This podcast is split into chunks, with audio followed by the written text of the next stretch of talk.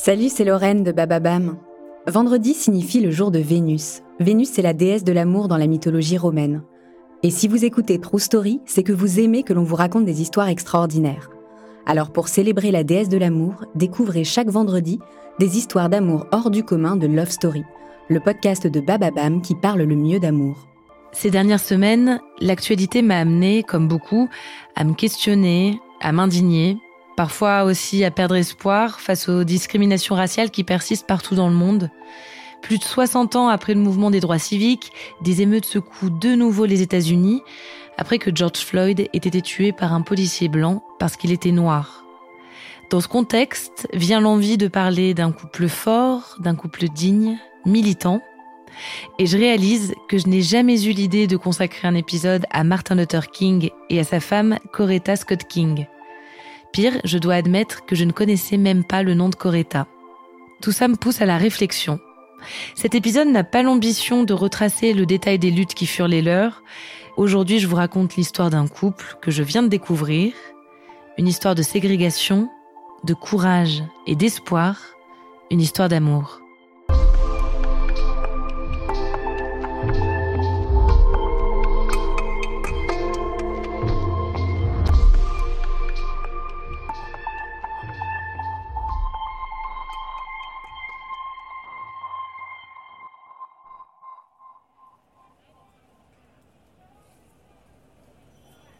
1968, Memphis, Tennessee.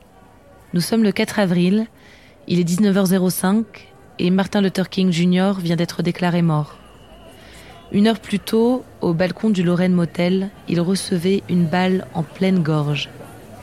Il avait 39 ans, il était pasteur, et il venait de jouer un rôle majeur dans l'histoire de l'Amérique. Ce destin prophétique, sa femme, Coretta Scott King n'aurait pas pu le deviner quand elle fit sa connaissance 15 ans plus tôt, en 1952. Cette année-là, Coretta vient de valider sa licence de musique à l'Antioch College de Yellow Springs, Ohio. Elle fait ses valises, direction Boston, pour poursuivre ses études au Conservatoire de musique de la Nouvelle-Angleterre, option art lyrique et violon. Coretta est née en 1927 à Marion, en Alabama. Son père abandonne rapidement sa carrière de policier pour se lancer dans des projets avec sa femme. Ils sont propriétaires de différentes boutiques, puis d'une ferme. La mère de Coretta, Bernice, est une femme dynamique et inspirante. En marge des business qu'elle gère avec son mari, elle est la pianiste de l'église, mais aussi conductrice de bus. Tous les jours, elle conduit ses enfants ainsi que tous les autres enfants afro-américains du coin. Elle les conduit à l'école pour noirs la plus proche, à 14 km. L'école, un lieu inspirant pour Coretta dès son plus jeune âge. Elle devient première soprano à la chorale du collège. Elle joue aussi du piano, de la trompette. Elle brille dans les spectacles de l'école. C'est une jeune fille intelligente, très créative. L'éveil militant de Coretta a lieu pendant sa licence à Yellow Springs, bien avant sa rencontre avec son futur mari. Elle rejoint la NNACP, la National Association for the Advancement of Colored People. En parallèle, elle est la babysitter du petit John Lithgow, qui deviendra par la suite un acteur mondialement connu. Quand elle débarque à Boston, Coretta est donc une jeune femme indépendante, sûre d'elle et de ses convictions. Elle n'a pas prévu de rencontrer un homme. À Boston, Martin Luther King Jr. est lui aussi loin de chez lui. Il est né à Atlanta, en Géorgie, deux ans après Coretta. Son père, Martin Luther King Sr., est un pasteur baptiste. Sa mère est l'organiste de l'église. Martin est un garçon précoce et brillant. Il saute deux classes au lycée et rejoint l'université de Morehouse d'Atlanta. À ses 18 ans, sa licence en sociologie validée, Martin prend une décision. Il sera pasteur. Après mieux réflexion, l'Église lui semble être le moyen le plus évident de répondre à son aspiration la plus profonde, donner du sens et partager de l'humanité. En 1951, il obtient sa licence universitaire en théologie à Chester, en Pennsylvanie. Il rejoint Boston pour son doctorat. Un jour, il demande à une amie à lui si elle n'aurait pas des filles à lui présenter sur le campus. Elle a bien quelqu'un en tête. Mais quand Coretta entend parler de Martine, elle refuse. Un doctorant en théologie, futur pasteur, il doit être barbant. Son ami insiste. Martin et Coretta se découvrent d'abord par téléphone. Avant même de la rencontrer, Martin est charmé. C'est une fille de caractère, ça se sent, et elle est intelligente. Quand Coretta revient sur sa rencontre avec Martine, elle ne parle pas de coup de foudre. Elle est d'abord surprise par sa petite taille, mais le courant passe, indéniablement. Leurs premiers rendez-vous sont consacrés exclusivement à la discussion. Ils débattent de tout, et plus particulièrement de politique et de questions raciales. Ils veulent changer le monde. À l'époque, Coretta est presque plus engagée que Martine. Il est conquis. Elle est tout ce qu'il a toujours recherché. Intelligente, belle, avec du tempérament. Deux semaines après leur rencontre, il écrit à sa mère pour lui annoncer la nouvelle. Maman, j'ai rencontré ma femme. Le mariage n'a pourtant pas lieu tout de suite. Coretta rencontre la famille de Martine. Son père n'est pas favorable à leur union. Il en est persuadé, son fils pourrait trouver mieux. Les projets de carrière musicale de Coretta ne lui semblent pas assez sérieux. Mais la sœur de Martine prend sa défense. Martin Luther King Senior finit par leur donner sa bénédiction et c'est lui qui les marie. La cérémonie a lieu le 18 juin 1953 dans le jardin des parents de Coretta. Dans les vœux qu'ils échangent, il n'est nulle part question d'obéissance de la femme à son époux. C'était la condition de Coretta à cette union. Puisque Martine, une fois diplômée, s'est vue offrir un poste de pasteur à Montgomery, Alabama, c'est là-bas qu'il s'installe. Là-bas qu'il donne naissance à leur première fille, Yolanda. Et c'est là-bas que la lutte de leur vie va commencer. Le 1er décembre 1955, une jeune femme refuse de céder sa place à un blanc dans le bus. Elle s'appelle Rosa Parks et elle est arrêtée.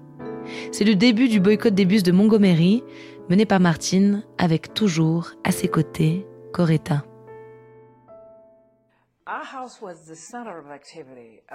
Notre maison était l'épicentre des activités au début.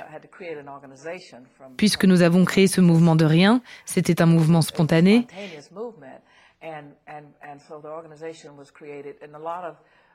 Beaucoup de réunions avaient lieu chez nous. Des conférences de presse aussi, car des médias du pays entier voulaient couvrir l'histoire. Parfois, Martine était interviewée et je l'attendais pour déjeuner.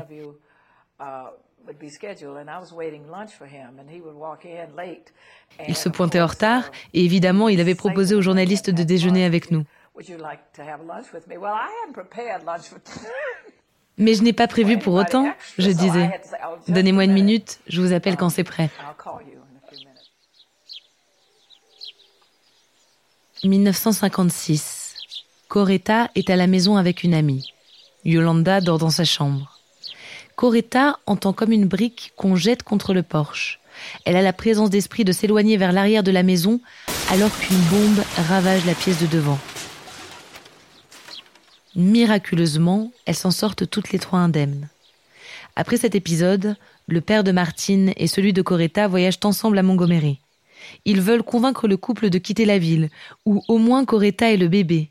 Elle refuse sans hésiter une seconde. Plus que jamais, elle sait qu'elle veut soutenir Martine à chaque instant de sa lutte. Elle n'a plus peur de mourir. Leur combat les amène à voyager dans tout le pays à parcourir des milliers de kilomètres, à marcher aux côtés des opprimés, auprès de ceux qui s'étaient toujours tués jusqu'alors, à marcher toujours pacifiquement, malgré la haine profonde qui s'abat contre eux, malgré les violences et les tentatives d'étouffement, jusqu'au meurtre de certains militants. Ensemble, côte à côte, Coretta et Martine marquent une page colossale de l'histoire. En 1964, Martine devient le plus jeune lauréat du prix Nobel de la paix. Son assassinat en 1968 provoque une vague d'émeutes raciales dans 60 villes du pays. Un jour de deuil national est prononcé, le premier pour un Afro-Américain. Quatre jours seulement après la mort de Martine, Coretta le remplace pour prononcer un discours devant des éboueurs noirs victimes de discrimination. Elle leur assure Nous allons continuer à poursuivre son œuvre afin que tous puissent être réellement libres. Et elle le fait. Toute sa vie, Coretta poursuit leurs engagements communs avec Martine. Et elle les élargit à de nouvelles causes qui lui tiennent à cœur, comme la lutte pour les droits des personnes LGBT. En 1996, elle prononce un discours pour l'ouverture de la Gay Pride d'Atlanta. Je souhaitais vous rejoindre aujourd'hui pour affirmer mon soutien total à l'affranchissement des discriminations envers les personnes lesbiennes et gays.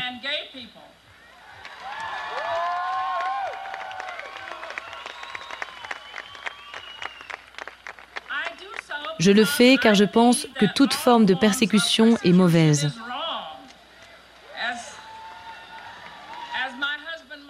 Comme mon mari Martin Luther King Jr. l'a dit, je me suis battue trop longtemps, trop fort contre la ségrégation pour finir par ségréguer mes principes moraux.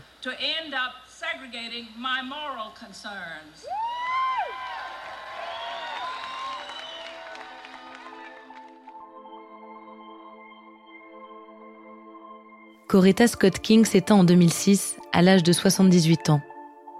Elle disparaît quelques mois seulement après Rosa Parks. Deux femmes, deux symboles Coretta n'aurait pas apprécié le terme. Elle qui disait ⁇ Je ne suis pas un symbole cérémoniel, je suis une activiste. Je n'ai pas émergé à la mort de Martine, j'ai toujours été là, engagée.